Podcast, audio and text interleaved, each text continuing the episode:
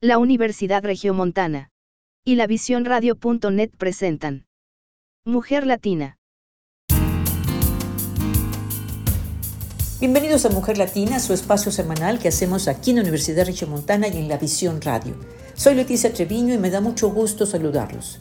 Hoy vamos a tener la oportunidad de escuchar una masterclass sobre derechos humanos, cuyo expositor será el maestro Adrián Lengua Parra integrante de la Comisión Interamericana de Derechos Humanos.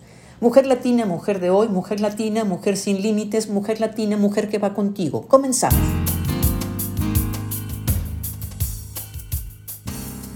El maestro Adrián Lengua Parra nos ofrece hoy una cátedra estupenda sobre cómo hacer una defensa efectiva de los derechos humanos ante organismos internacionales basado en su rica experiencia profesional, nos comparte los aspectos a considerar para profesionalizar la defensa de los mismos, sobre todo en temas como migración y temas de negocios internacionales, la parte del derecho es muy importante considerarla.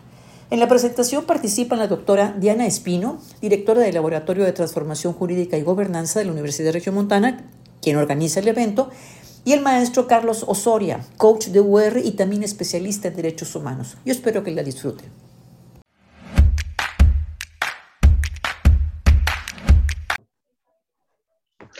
Bueno, ahora sí, muy buenas tardes a todos y a todas por estar aquí presentes en, este, en esta tarde para eh, poder escuchar esta conferencia, eh, para poder estar eh, en esta conferencia importante para nosotros eh, porque tenemos un invitado muy especial, el maestro Adrián Lengua Parra. El maestro Adrián es experto en derechos humanos y es consultor eh, del área de admisibilidad de la Comisión Interamericana de Derechos Humanos. Además, es abogado por la Universidad Católica del Perú y también es eh, candidato magíster en derechos humanos por la Georgetown University en Washington. La razón por la cual tenemos como invitado al maestro Adrián es eh, porque realmente la Universidad Regimontana desde hace algunos meses, les podemos pedir por favor que apaguen todos sus, eh, sus micrófonos. Muchísimas gracias. Eh, la razón por la que tenemos como invitado al maestro Adrián en este momento es porque la Universidad Regimontana desde hace algún tiempo está haciendo un esfuerzo muy importante para poder difundir la cultura de los derechos humanos, pero sobre todo el tema del conocimiento y la eh, realidad, la realización de estos derechos en la práctica diaria en nuestros países. yo te llevo, en si nuestro país. levanta, yo te llevo. Si pueden, por favor, apagar la... Muchas gracias. Este, entonces, el motivo realmente es porque estamos muy interesados en poder difundir el conocimiento de los derechos humanos y la práctica la realización práctica de estos en nuestro país, con nuestros alumnos, la comunidad UR y también con eh, la comunidad en, eh, de y mexicana. Entonces, eh, como parte de estos esfuerzos, desde hace algún tiempo, el Laboratorio de Transformación Jurídica y Gobernanza tiene un impulso desde la Clínica Jurídica de Derechos Humanos también, y la formación de jóvenes perfiles para la defensa eh, efectiva de los derechos humanos desde el litigio estratégico y desde eh, la investigación científica en materia de derechos humanos. Parte de estos esfuerzos eh, son precisamente también este tipo de eventos donde tenemos personas del nivel del maestro Adrián Lengua, que viene a compartirnos su conocimiento y viene a compartirnos desde la Comisión Interamericana de Derechos Humanos cómo hacer realidad, este, cómo hacer realidad y una defensa efectiva de los derechos humanos y desde eh, la práctica darnos algunos eh, consejos, algunos tips para poder hacer eh, un acceso o para presentar una demanda de forma efectiva y activar el sistema interamericano de protección de derechos humanos. Entonces, bueno, sin más, le cedo la palabra al maestro Carlos Osoria Polo, quien es también abogado por la Universidad Autónoma de Nuevo León y es magíster en Derechos Humanos por la Universidad Carlos III de Madrid es experto en derechos humanos, es coach UR de la materia de Derecho Internacional y es miembro del Consejo Consultivo de la Clínica Jurídica de Derechos Humanos de nuestra universidad. Muchísimas gracias, Carlos. Tienes la palabra para dar la bienvenida al evento. Gracias. Gracias, doctora. Em, gracias por, por, la oportunidad también a, la universidad de que se pueda fortalecer de esta manera la, la, educación en materia de derechos humanos, que ya desde hace algún tiempo se viene fortaleciendo cada vez más en las aulas de la Universidad Regiomontana. En esta ocasión, esta masterclass está anidada en la clase de Derecho Internacional de la carrera de Ciencias Jurídicas de la Universidad Regiomontana y refleja un esfuerzo importante de la universidad para que las alumnas y los alumnos puedan profesionalizarse de manera muy específica en la defensa de los derechos humanos. El día de hoy, con esta clase, esta masterclass tan importante, en la cual nos acompaña el abogado Adrián Lengua de la Comisión Interamericana de Derechos Humanos, específicamente en el sentido de fortalecer el conocimiento para el acceso ante el sistema, la presentación de peticiones ante la Comisión Interamericana. No me gustaría eh, robar más tiempo de la exposición del, del abogado Adrián Lengua, quien este, estoy seguro que todas y todos ya están esperando que nos comparta sus conocimientos. Agradecer únicamente a compañeras y compañeros, abogados y abogadas de toda la región que veo aquí presentes y que me da mucho gusto ver eh, también a compañeros y compañeras de otras universidades, tanto de aquí de, del estado de Nuevo León como de otras regiones del país e incluso del continente americano. Muchas gracias a todas las personas que se han dado el tiempo. Bueno, sin más, em, cedo el uso del micrófono al abogado Adrián Lengua. Muchísimas gracias, Adrián, por estar con nosotros y tienes el uso de la palabra. Hola, muy buenas noches. No, agradecido yo por, por la invitación. Eh, espero que se encuentren bien. Voy a compartir pantalla en este momento y me confirman, por favor, si todo se ve bien. ¿Sí? Sí. Ok. Como bien dijeron, eh, yo actualmente me desempeño como abogado en la sección de estudio inicial y admisibilidad de la Comisión Interamericana de Derechos Humanos desde hace ya cuatro años. Entonces, la clase de hoy o la sesión de hoy básicamente consiste en poder compartir con ustedes algunos criterios tanto teóricos, pero sobre todo prácticos, eh, que les permitan conocer cómo presentar de manera efectiva una petición ante el sistema interamericano, conocer los retos, las eventuales barreras que podrían encontrar o eventuales desafíos que podrían encontrar para litigar un caso a nivel internacional. Y todo ello lo, haré a partir de la jurisprudencia de la Comisión Interamericana, pero también a partir de un enfoque práctico que básicamente me lo ha dado el día a día de estar trabajando en este organismo internacional. Bien, solamente como a modo de introducción, y creo que es la parte más teórica que voy a tener, ¿no? Únicamente recordarles, ¿no? Para quienes recién están indagando o conociendo el sistema interamericano, ¿no? Que en el derecho internacional, y cuando hablamos particularmente del derecho internacional de los derechos humanos, ¿no? Básicamente hablamos de una rama del derecho que busca eh, analizar, examinar las obligaciones que tienen los estados con respecto a los derechos humanos que básicamente son aquellas que se encuentran ahí establecidas, particularmente en el sistema interamericano, en virtud de la Convención Americana sobre Derechos Humanos, que básicamente los deberes de respetar, y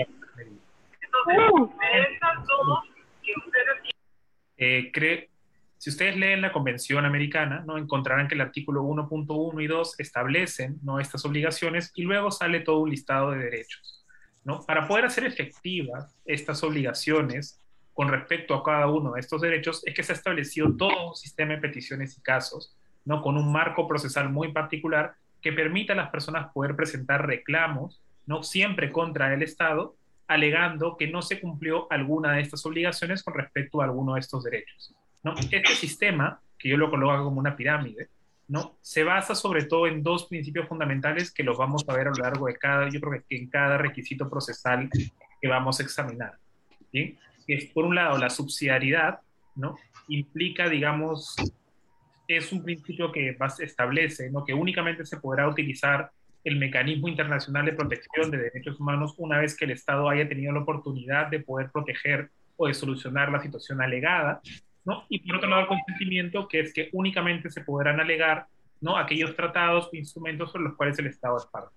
A lo largo de las siguientes diapositivas, a partir de los requisitos procesales, vamos a ver cómo estos dos principios se materializan en reglas bastante concretas sobre criterios de competencia, agotamiento, caracterización de situaciones. ¿no? Acá únicamente recordarles que, y creo que siempre es bueno decirlo, ¿no? en a nivel del sistema del derecho internacional de los derechos humanos, únicamente vemos la responsabilidad estadual, la responsabilidad del Estado, que se genera a partir de la actuación de sus órganos y autoridades. Es decir, todo acto de autoridad o de órgano puede vincular internacionalmente al Estado y por ende provocar una violación de derechos humanos que sea pasible de ser sometida ante el sistema interamericano. Bien, en base a este marco teórico, em, se ha creado también con la, con la Convención Americana un marco procesal y un sistema de peticiones y casos que básicamente tiene las etapas que ven ahí en la pantalla. ¿no? Son cuatro de manera muy general, revisión inicial, admisibilidad, fondo y seguimiento. ¿no? La primera, revisión inicial, es muy similar a la etapa de admisibilidad y en realidad comparten los mismos criterios para analizar las peticiones que llegan. El equipo de revisión inicial está básicamente conformado por cuatro abogados, abogadas, ¿no? que son los encargados de recibir la petición, de ser los primeros en leerla y aplicar los criterios procesales para poder ver si es que la denuncia cumple con los requisitos para que pueda ser analizada en etapa admisibilidad. ¿Cuál es la diferencia entre una etapa y la otra? Básicamente que en la etapa de admisibilidad se cuenta con la posición del Estado. Todos los escritos que se reciben en la comisión, digamos, año a año, las peticiones iniciales, no son trasladadas al Estado sino hasta que se verifica que cumplen con los requisitos procesales y es recién en ese momento que se traslada al Estado para que pueda ejercer su defensa ¿no? Y en la etapa de admisibilidad se hace un careo, un contraste entre ambas posiciones a efectos de poder establecer ya como una decisión de la Comisión Interamericana mediante un informe público y que lo pueden encontrar en la página, en la página web de la Comisión, ¿no? si la causa es admisible o inadmisible.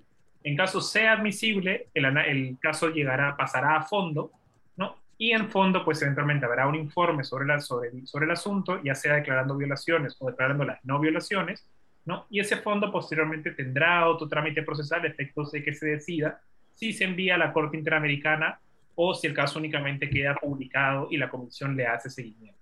En la sesión del día de hoy vamos a analizar sobre todo estas dos primeras etapas, revisión inicial y admisibilidad, porque como les digo, son las que comparten los criterios probablemente más importantes para aquellas personas que estén pensando o que estén litigando un caso actualmente y quieran presentarlo ante la Comisión Interamericana sobre Derechos Humanos. Bien.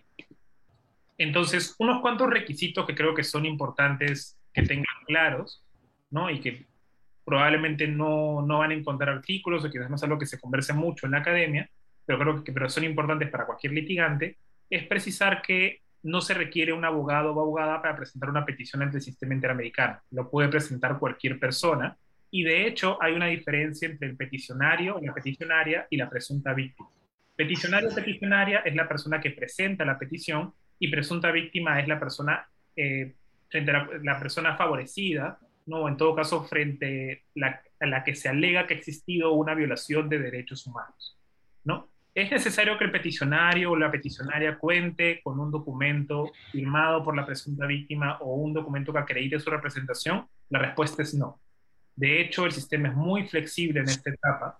Ustedes podrían ni siquiera conocer a la persona, nunca haber contactado con ella y de hecho hay situaciones que nos llegan debido a la gravedad, digamos, de ciertas violaciones masivas, ¿no? Donde una persona logra redactar una denuncia en favor de terceras personas y en tanto el documento cumpla con los requisitos procesales, al menos en una etapa de revisión inicial y admisibilidad, no se requerirá el consentimiento de la presunta víctima de cara a que el trámite continúe en el sistema interamericano. Posteriormente, si eventualmente el caso se quiere enviar a la Corte Interamericana o ya, digamos, entran en otras etapas de análisis mucho más rigurosas, sí se requerirá un cierto grado de consentimiento de la presunta víctima. Pero en esta etapa inicial, cuando se presenta una petición a efectos de que pueda ser trasladada al Estado y eventualmente tener un documento que declare admisible la causa, no se requiere contar con tal eh, consentimiento ni tampoco con ella, con con un, documento que acredite la representación o la firma de la persona. ¿no? Y el tercer dato que creo que es clave e importante, ¿no? para nosotros, en la etapa de estudio inicial y día que incluso en admisibilidad, lo más importante, más que los argumentos jurídicos que uno pueda desplegar, son los hechos. En la etapa de admisibilidad no establecemos, no, no hay un, no se establecen los hechos probados, ¿no? Mejor dicho, hay un, hay un careo entre ambas posiciones y a partir del careo se puede, se analizan ciertas cuestiones procesales efectos de ver si se cumplen con los requisitos para ir a fondo y recién en fondo la comisión hace un ejercicio de conforme a las pruebas poder determinar los hechos probados, pero en estas circunstancias nos es muy valioso contar con un relato amplio, detallado, con las fechas, en la manera en la cual se violaron los derechos humanos de la persona o la presunta víctima, cuáles fueron las decisiones que se adoptaron dentro de los procesos judiciales internos, qué indicaron los jueces después de tales procedimientos, ¿no? E incluso hay muchas peticiones que pasan, digamos, y llegan a esta admisibilidad sin tener archivos adjuntos, ¿no? En todo caso, copias de las sentencias, pero dado que tienen un relato tan detallado sobre lo ocurrido, ¿no? Se pasa al menos por esta primera etapa, voy a retroceder, pasa por esa etapa de revisión inicial, ¿no? Y ya en etapa de admisibilidad, pues se dará, digamos, la posibilidad para que la persona pueda adjuntar los documentos o pueda adjuntar las pruebas pertinentes, dado que ya también tendremos la participación del Estado y tendrá que haber un contraste de posiciones para ver cuál es la más verídica, la más cierta, la que tiene mayor sustento. ¿no? Acá hay un dato que creo que también es importante que tengan en cuenta de cara a las estrategias que cada quien adopte en las causas que tiene a su cargo, que es que de la etapa de revisión inicial a la etapa de admisibilidad pueden llegar a transcurrir 7, 8, 6 años. No es un trámite expedito, no es un trámite automático, es parte de las realidades que tiene el sistema interamericano, que por lástima no está diseñado probablemente mucho por el principio de subsidiariedad, pero también mucho por la carga procesal que actualmente tiene la Comisión, no es un sistema diseñado para poder atender toda situación o toda causa o toda violación de derechos humanos, sino que únicamente ¿no? será efectivo, en mi opinión, para aquellas causas que, requiera, que realmente requieran digamos, cambios estructurales o medidas digamos, de alta magnitud de cara a poder reparar lo sucedido. ¿no? dado el tiempo de espera que tiene que tener la persona para poder lograr un pronunciamiento definitivo. ¿no? Si estamos hablando de 5, 6, 7 años para llegar a la etapa de admisibilidad, para llegar a una eventual decisión de la Corte Interamericana pueden pasar de 10 a 12 años, ¿no? y ese es un caso normal. En un caso de priorización podría ser mucho menos, pero lo normal es que sea esa cantidad de tiempo. Estamos trabajando para poder reducir los plazos procesales bastante con distintas estrategias, pero la realidad hoy en día es esa y es bueno que la conozcan antes de asumir una causa y antes, digamos, de proponerle a su representado o representada acudir al sistema interamericano. Es una pelea de largo tiempo en el cual hay que tener paciencia y hay que tener con mucha claridad sobre lo que se quiere lograr y lo que se puede. Bien, entonces creo que eso es un dato eh, que es bueno que lo tengan muy presente y para que vean la realidad. Estamos en Mujer Latina, Mujer que va contigo. Hacemos una pausa y continuamos. Continuamos con Mujer Latina. Les recuerdo mi correo electrónico en minúscula trevino arroba u-medio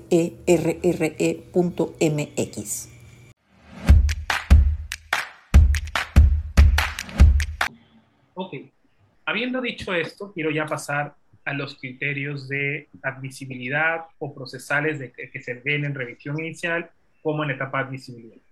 ¿no? que son competencia, agotamiento de los recursos internos, plazo de presentación, duplicidad o independencia y caracterización. Competencia es el criterio, digamos, más importante y probablemente más simple, más simple ¿no? A diferencia de estos cuatro que vienen después de, de, de, de la competencia, este primero es una situación que la comisión bajo ninguna circunstancia puede obviar. La comisión no se puede pronunciar sobre materias sobre las cuales no tiene competencias como vamos a ver más adelante, pueden haber supuestos donde el agotamiento de los recursos internos de alguna manera sea obviado porque el Estado no lo controvierte, porque el Estado no alega nada, porque el Estado sencillamente renuncia a su derecho a la defensa respecto a tal punto, pero con respecto a la competencia es lo que la comisión ex oficio tiene que revisar. ¿Bien? Porque, digamos, no, no podemos pronunciarnos sobre aquellas materias, como su nombre dice, que no tenemos, digamos, la capacidad de poder decidir. ¿Bien? En competencia son cuatro criterios que hay que tomar en cuenta. La primera, que es la más básica, es la competencia material. La comisión no se puede pronunciar sobre aquellos instrumentos que no le dan capacidad para poder adoptar decisiones de fondo o eventualmente enviar casos ante la Corte. Y en, esta, en este criterio de competencia material tenemos tres niveles que es bueno que conozcan. ¿no? Hay un primer nivel, el más grande, ¿no? que es que la comisión tiene competencia para declarar violaciones a la Declaración Americana sobre los Derechos y Deberes del Hombre, ¿no? el, instrumento dice hombre, porque en aquellos momentos no había enfoque de género cuando se adoptó el, el, el instrumento, ¿no? Eh, tiene competencia para poder declarar violaciones respecto a tal instrumento en relación a todos los estados partes de la OEA, independientemente de los instrumentos que hayan ratificado que sean parte dentro del sistema interamericano. En este ampliamos en esta primera, en esta primera escala, es, eh, en esta primera escala, no se encuentran países como por ejemplo Estados Unidos. Estados Unidos no ha ratificado ningún tratado de derechos humanos del sistema interamericano, pero sin embargo la Comisión puede y tiene informes de fondo y casos, ¿no? Donde se analizan las violaciones que ha, que ha cometido Estados Unidos en base a la Declaración Americana en determinados casos que han llegado a nuestra jurisdicción. Tras este nivel hay uno segundo, ¿no? que ya implica la Convención Americana, que se aplica para aquellos casos que hayan ratificado este tratado. En esos supuestos, la Comisión tendrá competencia para poder declarar la violación en base a la Declaración Americana sobre aquellos hechos ocurridos previos a la entrada en vigor del tratado de la Convención Americana con respecto a tal Estado, ¿no? y desde la entrada en vigor podrá analizar la situación alegada en base a la Convención Americana. Por ello que también ustedes van a encontrar algunos informes de admisibilidad y fondo donde se diga de la fecha 1 a la fecha 2 hay una violación a la Declaración Americana y a partir de la fecha 2 a la fecha 3 hay a la Convención Americana. Bien, tenemos esa posibilidad de poder hacer ese doble análisis en virtud de la temporalidad de cada uno de los instrumentos. Y el tercer nivel, y el más conocido, ¿no? es la posibilidad de no solamente analizar cuestiones en base a la Convención Americana, sino de presentar tal caso a la Corte Interamericana. Ello solamente será posible si es que el Estado que ha ratificado la Convención Americana además ha aceptado la jurisdicción de la Corte Interamericana. ¿no? Hay algunos estados caribeños, me parece que Jamaica es uno de ellos, que por ejemplo ha ratificado la Convención Americana, pero no ha aceptado que se puedan enviar casos a la Corte. ¿no? Con lo cual, este tercer nivel únicamente está limitado para aquellos estados que hayan aceptado tal posibilidad.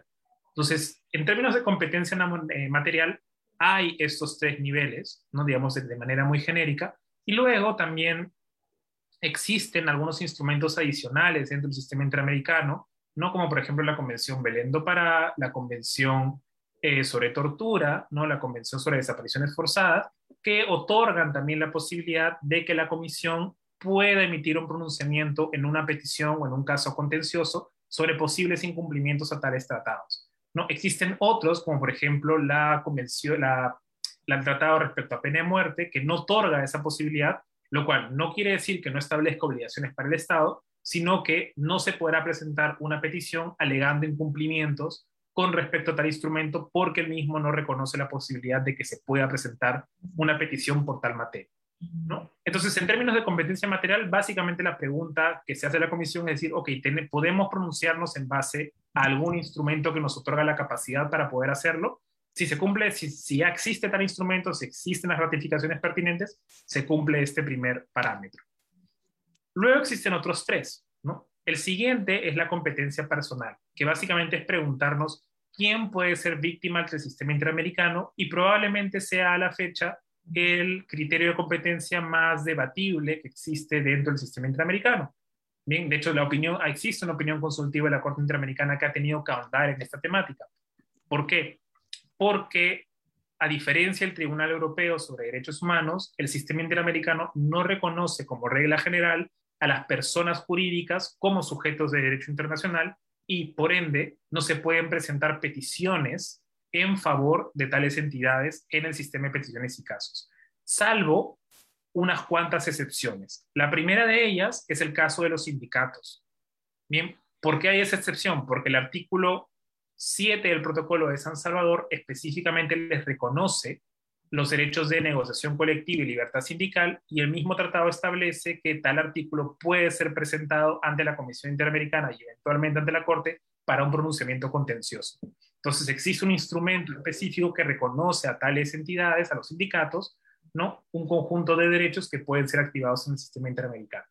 Una segunda excepción es el caso de los pueblos indígenas. En este caso, no hay un tratado que reconozca ¿no? que la Comisión tiene competencia para analizar sus situaciones, pero una lectura de los artículos 1.1 que establece la obligación de no discriminar por motivos de origen étnico, ¿no? con una lectura integral del tratado permite entender que en el caso de los pueblos indígenas, debido a su cosmovisión y cultura en la cual el pueblo en sí mismo es un sujeto de derechos, una entidad autónoma de sus integrantes, no es posible presentar peticiones en favor del pueblo en sí mismo. ¿no? Esta línea jurisprudencial se aclaró en el caso Sarayaco contra Ecuador, donde fue la primera vez en que la Corte Interamericana declaró una violación de derechos humanos con respecto a un pueblo indígena como tal, que fue en el caso de Sarayaco. Bien, y un tercer una tercera excepción, ¿no? Son aquellos casos, y probablemente sean los casos más grises que tenemos a la fecha en el sistema interamericano, ¿no? Donde el ejercicio del derecho está estrechamente vinculado a, que se ejerza dentro de una persona jurídica. ¿A qué me refiero con esto? Piensen, por ejemplo, en los derechos políticos. Bien, en la gran mayoría de estados, uno requiere participar en una organización política, en un partido político, para poder ejercer individualmente sus derechos políticos. En muchos casos, también para poder cuestionar una afectación a mis derechos políticos, yo tendría que hacerlo a partir del partido político y no necesariamente yo como persona natural. En ese tipo de supuestos donde el agotamiento se ha realizado en base a la persona jurídica, pero donde hay un derecho que es distinto a la persona jurídica, pero que está vinculado de manera muy, muy fina a, que, que se ejerce esta entidad, ¿no? se podrá aplicar una excepción. Bien, y se podrá entender que la persona natural agotó correctamente las vías internas en base a las solicitudes presentadas por la persona jurídica.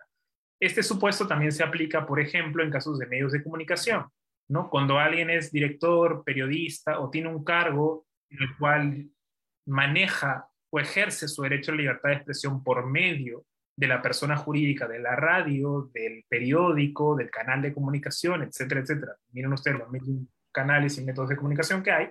¿no? En aquellos casos también se podrá entender que a pesar que el agotamiento de los recursos internos, es decir, los actos procesales que se llevaron dentro del Estado para poder cuestionar una presunta violación, se llevaron en base, se lo litigó una persona jurídica, no un canal, una radio, ¿no? se entenderá que la persona natural está habilitada para poder acudir al sistema interamericano, ¿no? dada la conexidad que hay entre el ejercicio del derecho y, digamos, el hecho que tenga que ser utilizada una persona jurídica para ello. ¿no? ¿Cuándo no se aplicará, digamos, esta excepción? ¿no? Cuando, digamos, no, no haya una diferencia muy latente entre los derechos individuales y los derechos de la persona jurídica. Les coloco un ejemplo. ¿no? Piensen, por, piensen en situaciones de sociedades anónimas.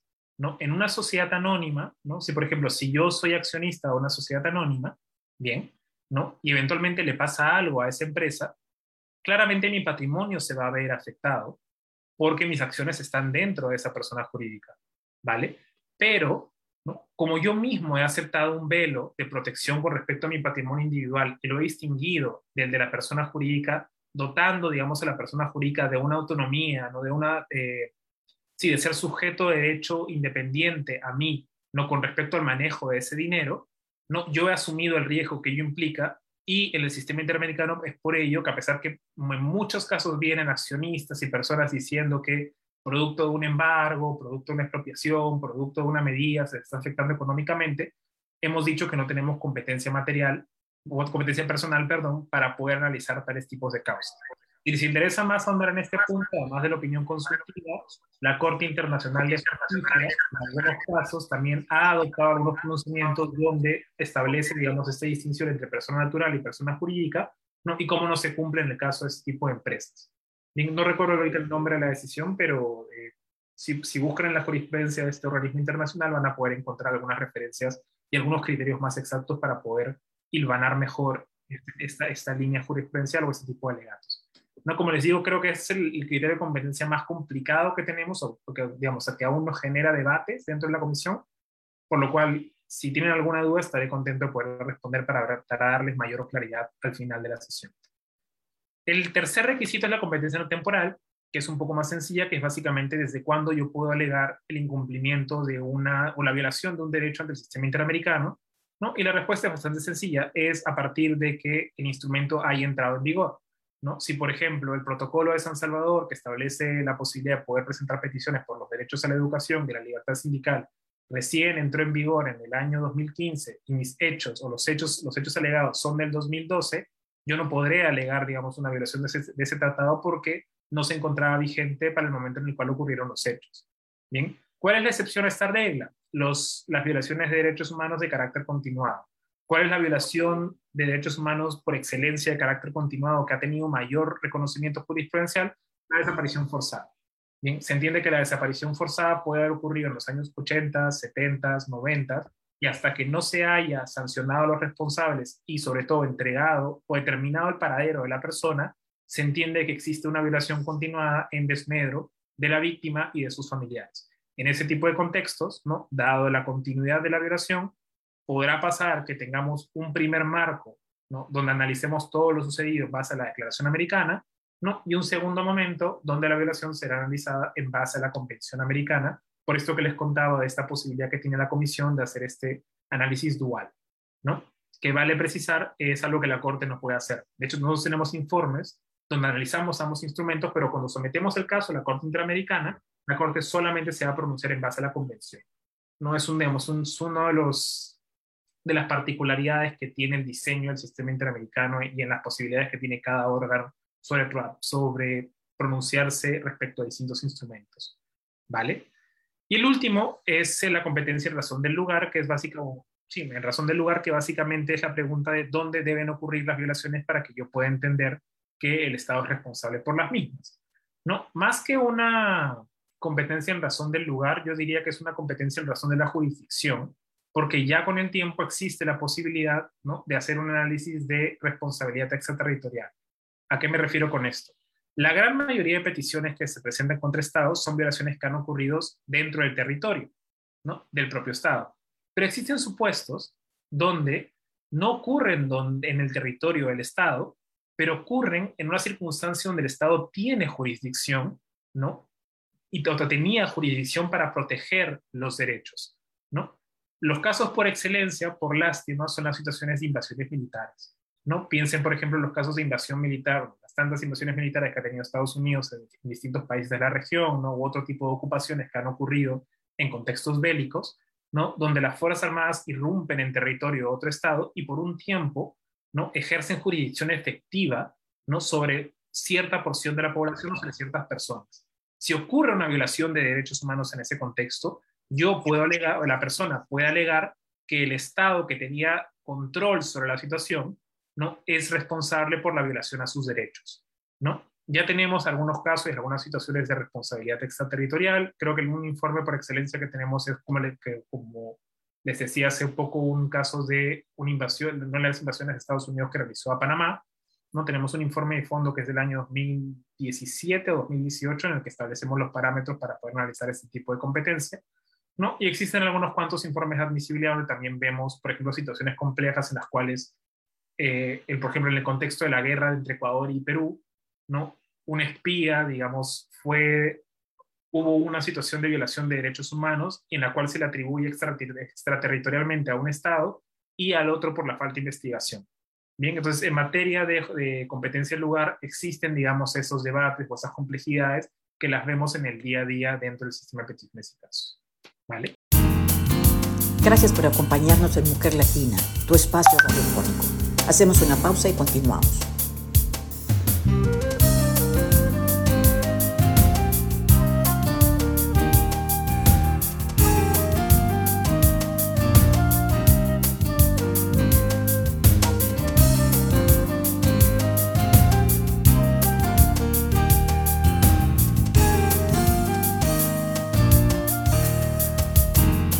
Gracias por su compañía. En Mujer Latina estamos comprometidos con el bienestar integral a través de la reflexión y diálogo sobre temas que nos ayudan a ser mejores. Continuamos.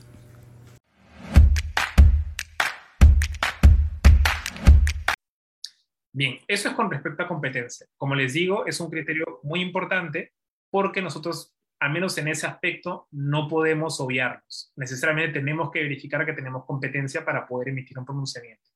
Distinto es en este caso que es el requisito del agotamiento de los recursos internos. ¿Por qué? Porque el agotamiento de los recursos internos es básicamente un alegato de defensa que tiene el Estado.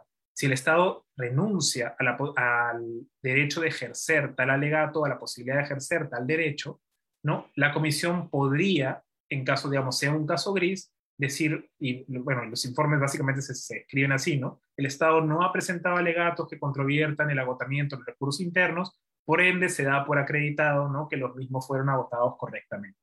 ¿no? Tenemos esa discrecionalidad más amplia ¿no? en algunos casos para poder de alguna manera no omitir, ¿no? pero si el Estado no, se está, no está cuestionando nada, sencillamente pasarlo por alto. ¿no? Salvo que sea muy evidente que hay un problema de agotamiento en el cual la Comisión podría también optar en hacer un análisis ex officio. Hay como este, este margen un poco más amplio. ¿En qué etapa se analiza este requisito procesal? Acá hubo todo un debate a nivel de la Corte Interamericana a partir de dos casos que provocaron un pequeño sismo porque se ponía en duda sobre cuál debería ser el momento en el cual se tiene que analizar este, este requisito, ¿no? pero la fecha se entiende, y ya es jurisprudencia pacífica, que se analice en la etapa de admisibilidad. ¿Por qué es importante esto? Porque como les dije hace un rato, de este punto a este punto pueden pasar 6 a 7 años. Bien, entonces, si bien en la parte de estudio inicial el equipo hace un análisis ex oficio de si hay al menos un mínimo agotamiento, ¿no? si se han presentado algunos recursos, ¿no? de manera definitiva tienen que haberse agotado en etapa de admisibilidad. ¿no? Entonces, por ejemplo, tenemos algunas personas que saben utilizar el sistema interamericano y litigan muy bien, y donde, por ejemplo, en revisión inicial, ¿no? nos presentan, por ejemplo, ¿no? un juicio laboral que finalizó con una sentencia de la Corte Suprema, ¿vale? Presentan su caso, pasan, pasan los años, ¿no? Y en admisibilidad, en su segundo reporte o en sus segundas observaciones, nos dicen, mientras la petición se encontraba en estudio, ¿no? iniciamos un amparo, un amparo contra resolución judicial, buscándolo, buscando obtener justicia, y no se nos dio, y el Tribunal Constitucional no definió el amparo en tal fecha. ¿no? Y el Estado evidentemente diría, ¿no? Ah, no, luego de la presentación de la petición se presentó un amparo, no se han agotado. Ok, si, si ese amparo, si en ese supuesto que les digo, el amparo se agotó para el momento en el cual estamos decidiendo la admisibilidad, no hay problema. La persona, de hecho, utilizó de manera excelente el sistema porque logró litigar en ambas sedes, buscando lograr tener un resultado en sede interna a partir de un recurso extraordinario, ¿no? Pero, digamos, manteniendo su fila de espera eh, o colocándose de manera, de manera mejor posicionada en la fila de espera del sistema interamericano sin romper ninguna regla procesal, ¿no?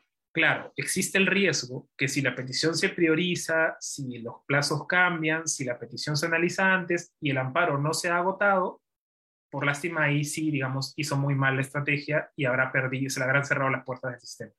¿No? Entonces es un riesgo que cada quien tiene que tomar sabiendo los plazos procesales de cada ámbito ¿no? y las características de cada recurso. Entonces, es por ello, digamos, que este debate es tan importante porque varía mucho por el tiempo que pasa entre cada uno, cuándo tiene que ser la etapa definitiva en la cual se analiza tal requisito procesal. Bien. Eh, ¿Cuál es el objetivo de la regla? Básicamente, como les contaba al inicio, ¿no? el sistema interamericano se basa en un principio de subsidiariedad, donde lo que se busca es darle la oportunidad al Estado de remediar las situaciones alegadas, ¿no? y solamente una vez que haya tenido esa posibilidad, recién en este principio de subsidiariedad o complementariedad, la Comisión Interamericana podría pronunciarse sobre tal cuestión. ¿Qué características tienen que tener los recursos que deben ser agotados? Es otra pregunta muy importante, ¿no? Porque en, toda en todo ordenamiento, para cada situación pueden existir muchísimos recursos, ¿no? Como ustedes, como ustedes bien deben saber, pueden existir hasta tres vías, cuatro vías, dos vías. Entonces, la gran pregunta es, ¿qué vía tengo que utilizar para yo entender que agoté válidamente y puedo ir al sistema interamericano. ¿no? La regla general dice que únicamente se tienen que utilizar los recursos adecuados y efectivos. ¿Qué quiere decir adecuado? Quiere decir que el recurso sea idóneo o que su diseño legal, su diseño normativo, permita conseguir lo que yo estoy pretendiendo. ¿no? Si yo quiero sanción para los responsables, a mí el juicio civil no me va a servir, me va a servir el juicio penal. Bien.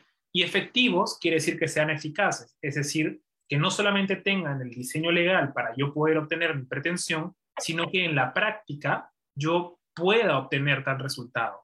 ¿no? Existen contextos de dictaduras, de conflictos armados, ¿no? o de sencillamente de, situaciones que está atravesando el Estado, donde a pesar de que existe el recurso normativamente hablando, ¿no? el mismo no es efectivo porque no es resultado por la práctica, digamos, que tienen los tribunales, por la situación política del país, etcétera, etcétera. Bien, entonces uno tiene que demostrar que agotó los recursos adecuados y efectivos. ¿Qué pasa cuando hay dos recursos que son adecuados y efectivos? ¿no? O, hasta podrían pasar tres según el diseño legal de cada situación. No tienes que utilizar todos. Únicamente basta que utilices uno y lo agotes válidamente, ¿no? Y se entenderá que has cumplido, ¿no? Con este requisito. ¿no? Existen supuestos, por ejemplo, donde uno puede acudir por la vía de amparo y también por la vía laboral o la vía contenciosa administrativa para algunas situaciones, ¿no? Siempre y cuando yo utilice alguna de estas tres de manera válida, es decir, que el juez no me declare improcedente por no cumplir el requisito procesal, sino que me declare en fondo que, ok, no, no tienes, no se ha violado tu derecho, Si yo lo utilicé correctamente y válidamente, yo puedo acudir al sistema interamericano independientemente que haya tenido bajo mi disposición otras vías procesales para poderlo utilizar. Bien, no, no se tienen, tampoco se tienen que utilizar recursos extraordinarios, ¿no? Y esa palabra también a veces está en debate. ¿Qué es un recurso extraordinario? En mi entender es básicamente aquel recurso, ¿no? Que es posterior al agotamiento de la primera vía o la vía ordinaria jurisdiccional, ¿no? El caso por excelencia es el amparo contra resolución judicial, ¿no? Si yo agoté la vía laboral, la contenciosa, la civil, la penal, ¿no? Ya se agotó un proceso y ya se agotó una vía.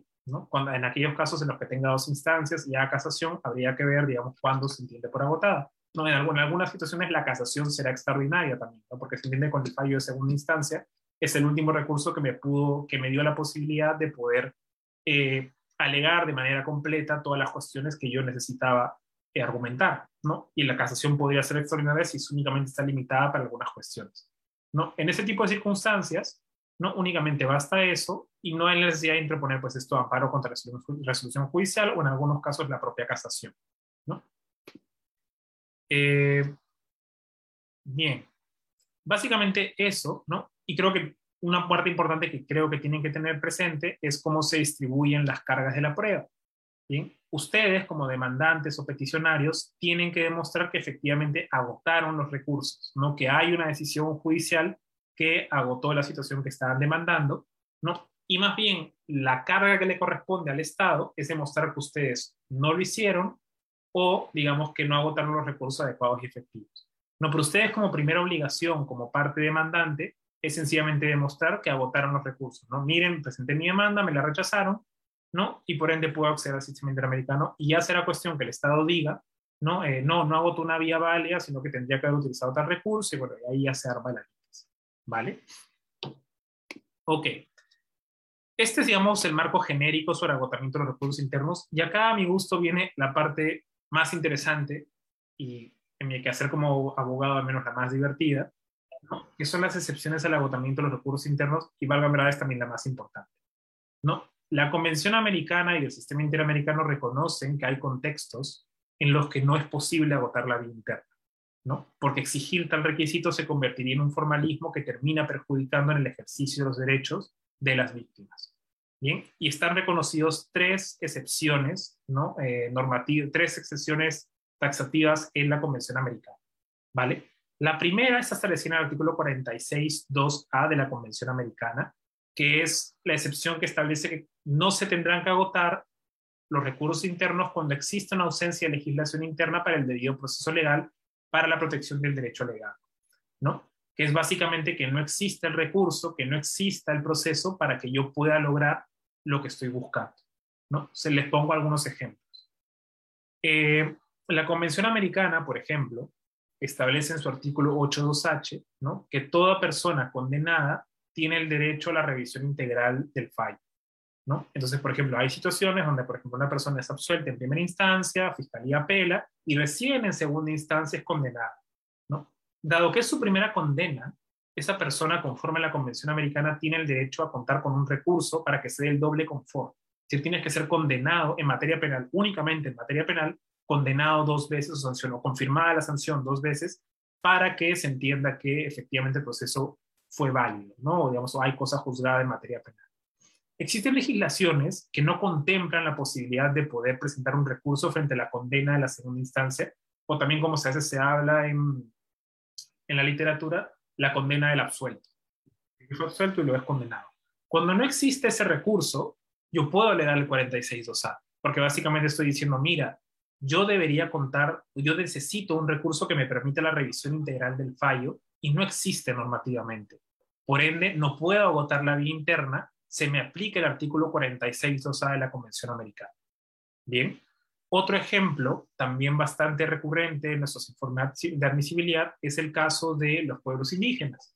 ¿no? Muchas legislaciones únicamente limitan los recursos judiciales a poder proteger el derecho a la propiedad privada, ¿vale? Pero en el derecho internacional de los derechos humanos existe el derecho a la propiedad comunal que tiene otras características, tiene otros métodos de defensa y otras necesidades para que sea tutelado adecuadamente. Entonces, tenemos casos donde los pueblos indígenas han intentado, por ejemplo, un amparo, ¿no? y las cortes constitucionales les dicen, no existe un, un, derecho a la propiedad comunal como ustedes alegan, con lo cual esta causa no tiene que ser ventilada en sede constitucional. Ándate a sede civil en caso quieras debatir una cuestión de propiedad privada. En esas circunstancias, los representantes vienen y nos dicen, miren, intenté el amparo, que es el recurso, digamos, este, por excelencia para la protección de derechos, ¿no? Y me dijeron, me declararon improcedente porque tenía que irme a la vía civil, ¿no? Pero la vía civil no me permite poder alegar derecho a la, propiedad comunal como, digamos, como derecho del pueblo, ¿no? Por ende, yo no tengo un recurso que me permita a mí poder lograr la protección de mis derechos. Aplíquese el artículo 46 2A para yo poder continuar mi trámite ante, la, el sistema, ante la Comisión Interamericana. En ese tipo de circunstancias también aplicamos este Bien, espero que con esos dos ejemplos haya quedado un poco más claro cómo utilizamos, digamos, esta, esta excepción, ¿no? Que básicamente, como digo, la esencia es decir que no existe el debido proceso, no existe el recurso, no existe la posibilidad de yo poder alegar y lograr la reparación del derecho que considero que se ha visto afectado. Bien, el segundo requisito es un poco más fácil, es más sencillo, que es el 46.2b, que básicamente establece que no tendrá que agotar las vías internas aquella persona que se le ha colocado un obstáculo para poder acceder a los órganos de justicia o que se le haya impedido poder presentar su recurso. ¿Vale? Estos casos, por lástima, son muy recurrentes y son las circunstancias donde, por ejemplo, una víctima de violencia de género, ¿no? o, los, los casos que cada vez se están visibilizando más de violencia contra personas LGTBI, que van a una comisaría ¿no? a decir que han sido agredidos por integrantes de la propia policía, por Fuerzas Armadas, ¿no? O sencillamente por un actor privado, ¿no? Y la policía, en lugar de recibir su denuncia y atenderlos conforme a los parámetros que corresponden, ¿no? Se hacen burla de la víctima, ¿no? O la amenazan para que no vuelva a presentar tal escrito. En ese tipo de circunstancias, hemos recibido varias peticiones en las cuales la persona, digamos, testimonialmente nos dice, fui en fecha tal a la comisaría tal a presentar mi denuncia y la policía me amenazó, me agredió, no me quiso recibir el escrito, ¿no? Por lo cual no conté, digamos, no pude agotar los recursos internos porque se me impidió hacerlo, ¿vale? ¿Cuál es otro ejemplo? En materia migratoria, por ejemplo, también, en estos casos, digamos, de expulsiones expeditas de situaciones de, de personas migrantes en alegada situación de irregularidad, ¿no? Hay casos donde, por ejemplo, la expulsión toma, se realiza en tres días, en cuatro días, ¿no? Y la persona no tuvo tiempo de interponer siquiera un amparo o algún tipo de medida cautelar para que su situación sea analizada conforme a las garantías del debido proceso migratorio. En ese tipo de circunstancias también podemos aplicar el 46B porque básicamente la persona que ya fue expulsada nos dice, mira, no voté porque sencillamente no pude. A los tres días me votaron del país sin siquiera yo poder tener la oportunidad de presentar algún recurso para poder proteger mis derechos como persona migrante. En ese tipo de circunstancias también se aplica esta excepción. ¿Vale? Y la última, la última excepción, y es la del 4612, que es cuando existe un retardo injustificado. ¿no? Y por lástima también es muy recurrente. ¿Quién no conoce de un proceso que está durando 20 años, 15 años, 12 años, ¿no? y apenas va en primera instancia porque fue, vino, fue, vino y aún no hay una decisión definitiva? En ese tipo de circunstancias uno puede presentar una petición diciendo, miren, ¿no? Eh, acá hay una demora completamente irrazonable en la afectación y que me está afectando mis derechos de acceso a la justicia. ¿no? Entonces, puede aplicarse el artículo 46.12. Valgan verdades, y esto es algo no es teórico, sino más bien en la práctica, dado que recibimos 3.000 denuncias anuales, casi, y va en aumento, es 3.000, 3.200, y van generando, digamos, este, carga procesal, la comisión con el tiempo se ha vuelto muy rigurosa sobre, aplica, aplica de manera muy rigurosa los requisitos para ver cuándo una causa, digamos, eh, pasa ¿no? a las siguientes etapas. Bien, entonces, tiene, a pesar de que existen procesos, mm, por ejemplo, de carácter civil que tengan un plazo alegadamente irrazonable, ¿no? Hoy en día la comisión está priorizando ¿no? aquellas causas que no solamente tienen, mejor dicho, que no únicamente tienen un problema de plazo irrazonable, sino además que la cuestión de fondo de la sustantiva ¿no? también implica una violación de derechos humanos. Bien, en aquellos casos donde el problema solamente sea el plazo, la comisión va a ser mucho más rigurosa a efectos de poder analizar si de verdad existe una, caracterización de, como le decimos, una caracterización de posible violación de derechos. Distinto es, pues, en aquellos casos de despidos contra una madre que alegaba que está embarazada al momento en la cual la despidieron, despido de un líder sindical que aún no se resuelve, ¿no? Es decir, aquellas cuestiones que sustantivamente fuera del tema procesal no pueden acarrear una violación eh, grave, ¿no? O en todo caso una situación que amerita ser analizada ya en su, parte más sustantiva. Bien. Gracias por acompañarnos. Mujer Latina es una mujer sin límites. Hacemos una pausa y continuamos.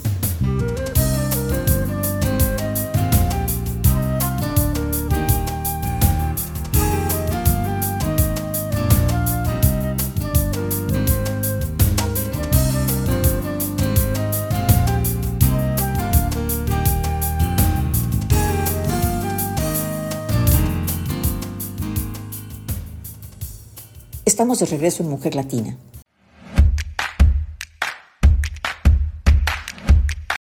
Eh, y el 46.2 en particular, creo que también es un parámetro muy importante y que es bueno que lo sepan para casos de graves violaciones de derechos humanos o, digamos, de crímenes internacionales, de alegados crímenes internacionales. En el derecho internacional de los derechos humanos, el concepto de graves violaciones de derechos humanos no está definido. No existe una definición que sea consenso internacional. Pero a partir de la jurisprudencia se ha entendido que la tortura, la desaparición forzada, la ejecución extrajudicial, la trata de personas y las otras formas de esclavitud no constituyen graves violaciones de derechos humanos. Es más bien un listado antes que una definición donde uno pueda colocar hoy en día determinados delitos. En los casos de graves violaciones de derechos humanos, que son las que acabo de mencionar, el Estado tiene un deber de oficio de impulsar el proceso penal. Bien, entonces, en aquellos casos de graves violaciones de derechos humanos, la parte peticionaria únicamente lo que tiene que hacer es demostrar que puso en conocimiento de las autoridades estatales que se cometió una, posible grave violación a los derechos humanos y a partir de ese momento el Estado tenía el deber de oficio de investigar y esclarecer lo ocurrido.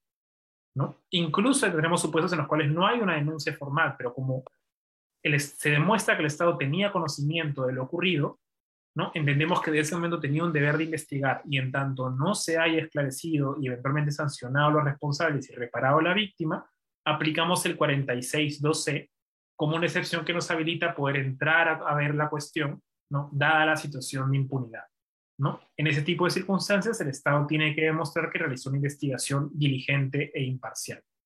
¿Vale? Creo que en los casos si alguno de ustedes ve situaciones de, tortura, desapariciones forzadas, creo que es un parámetro muy importante, ¿no? Por ejemplo, para casos donde se alega que una persona fue detenida, que la policía mientras estuvo detenida la torturó, ¿no? Que por lástima es una situación bastante recurrente en algunos lugares de Centroamérica y América del Sur, ¿no?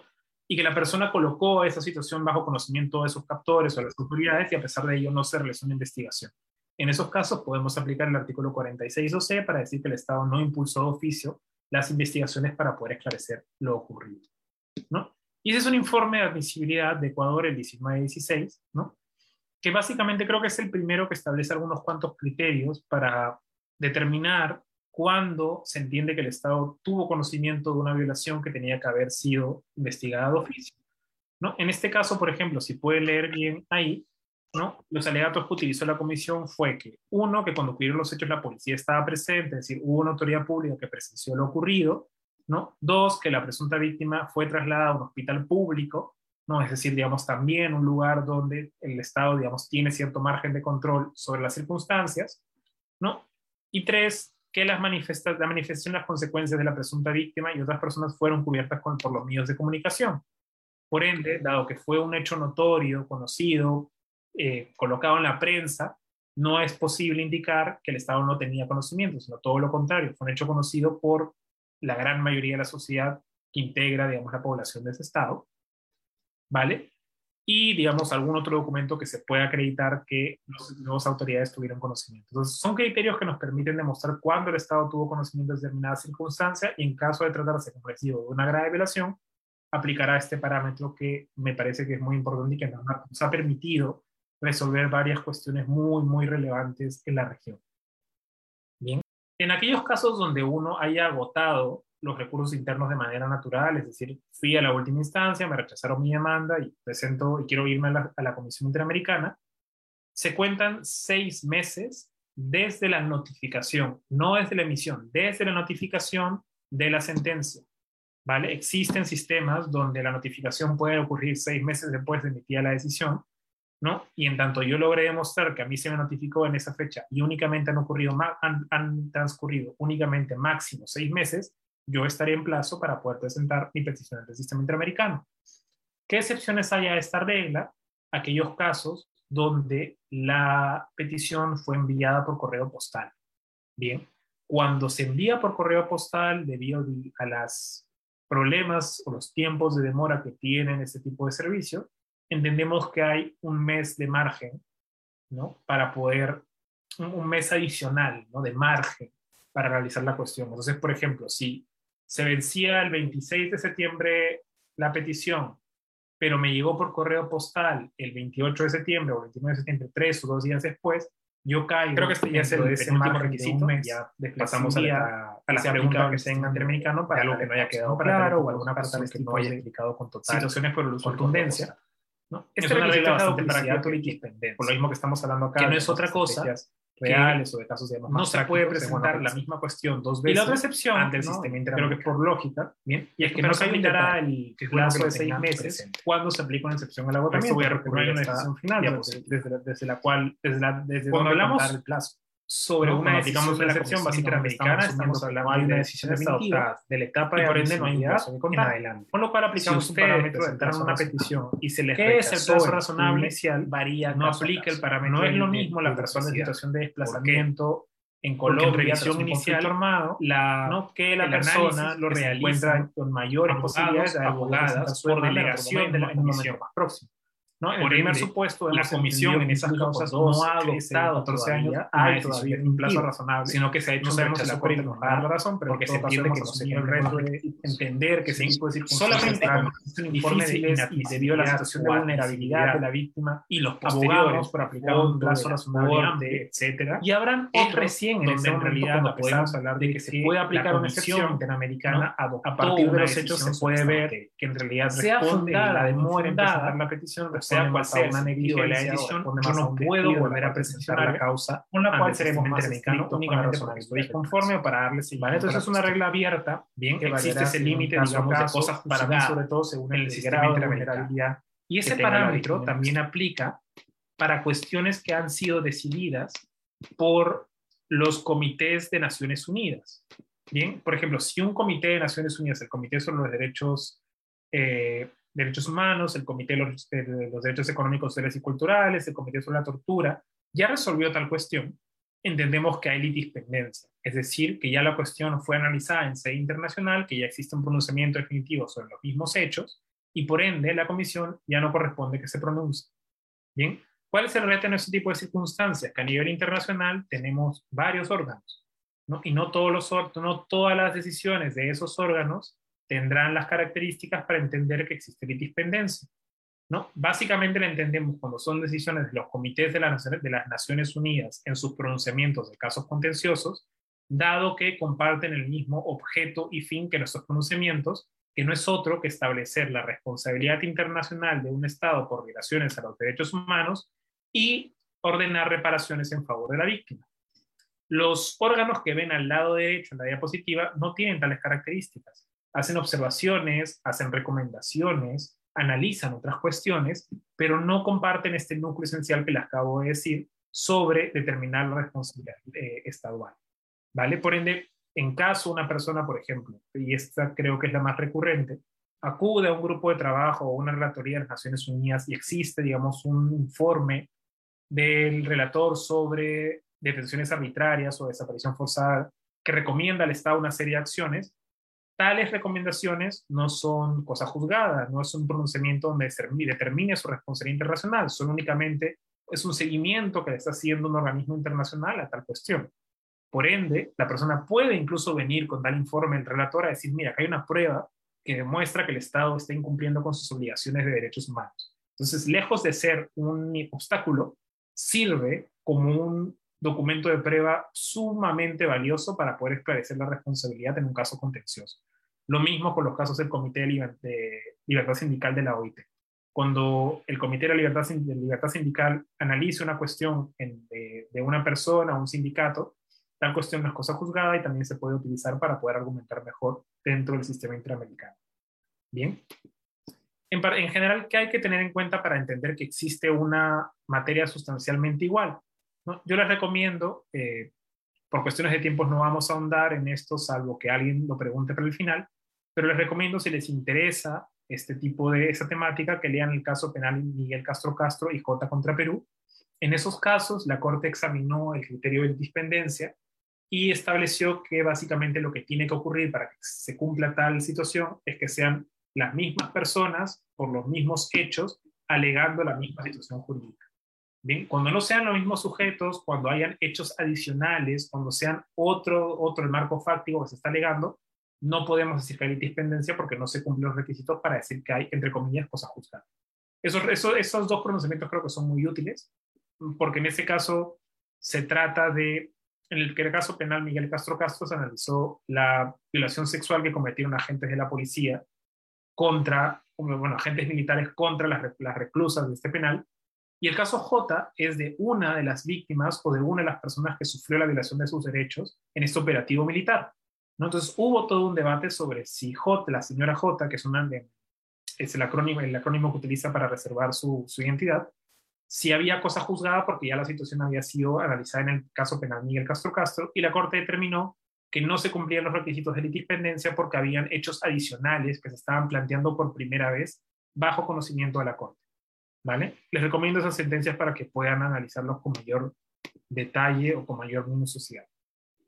Y el último requisito, que de hecho es el más laxo, creo yo, es el de caracterización, ¿bien? Que es que en un informe de admisibilidad lo que se analiza es si la cuestión planteada efectivamente puede caracterizar una violación de derechos humanos o sencillamente se está utilizando, entre comillas, a la comisión como una cuarta instancia. Bien, el término cuarta instancia para mí personalmente no es muy feliz, ¿no? Me parece que coloca una carga indebida en los peticionarios porque en realidad, si estamos asumiendo que existe un criterio de complementariedad y le exigimos a las personas que tienen que agotar los recursos internos antes de venir a la Comisión Interamericana, ¿no? Siempre, de alguna manera, se cuestiona ante la comisión una decisión judicial emitida por un órgano interno, ¿vale? Entonces, a crear una fórmula de cuarta instancia que haga la falsa idea que la comisión no puede revisar fallos judiciales internos, me parece que no es un término muy feliz, que no ayuda mucho en términos de explicar eh, la caracterización. Me parece que más bien es más claro decir ¿no? que independientemente que se hayan agotado los recursos o no, se tiene que analizar si lo que se está alegando constituye o no una violación de derechos humanos o sencillamente una discrepancia con lo que ¿no? Tiene mucha similitud probablemente con los debates que existe de amparo contra resolución judicial, ¿no? que el gran debate es cuándo debería proceder un amparo contra una resolución que ya tiene calidad de cosa juzgada. Y cada tribunal ha adoptado criterios en los cuales se entiende que razonablemente uno podría utilizar tal vía porque existe una violación de derechos humanos dentro del proceso que ya se agotó. Una lógica similar ocurre en este caso y en la caracterización básicamente analizamos eso. Si independientemente de que se agotaron los recursos, los hechos alegados pueden configurar una violación de derechos humanos. Bien.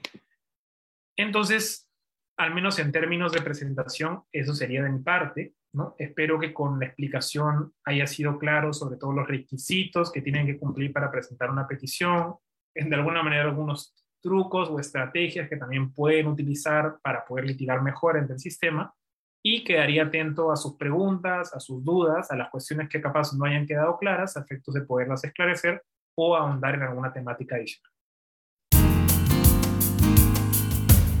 Llegamos al final del programa y me dio mucho gusto compartir con ustedes este espacio. Los espero la próxima semana. Soy Leticia Treviño. Hasta pronto.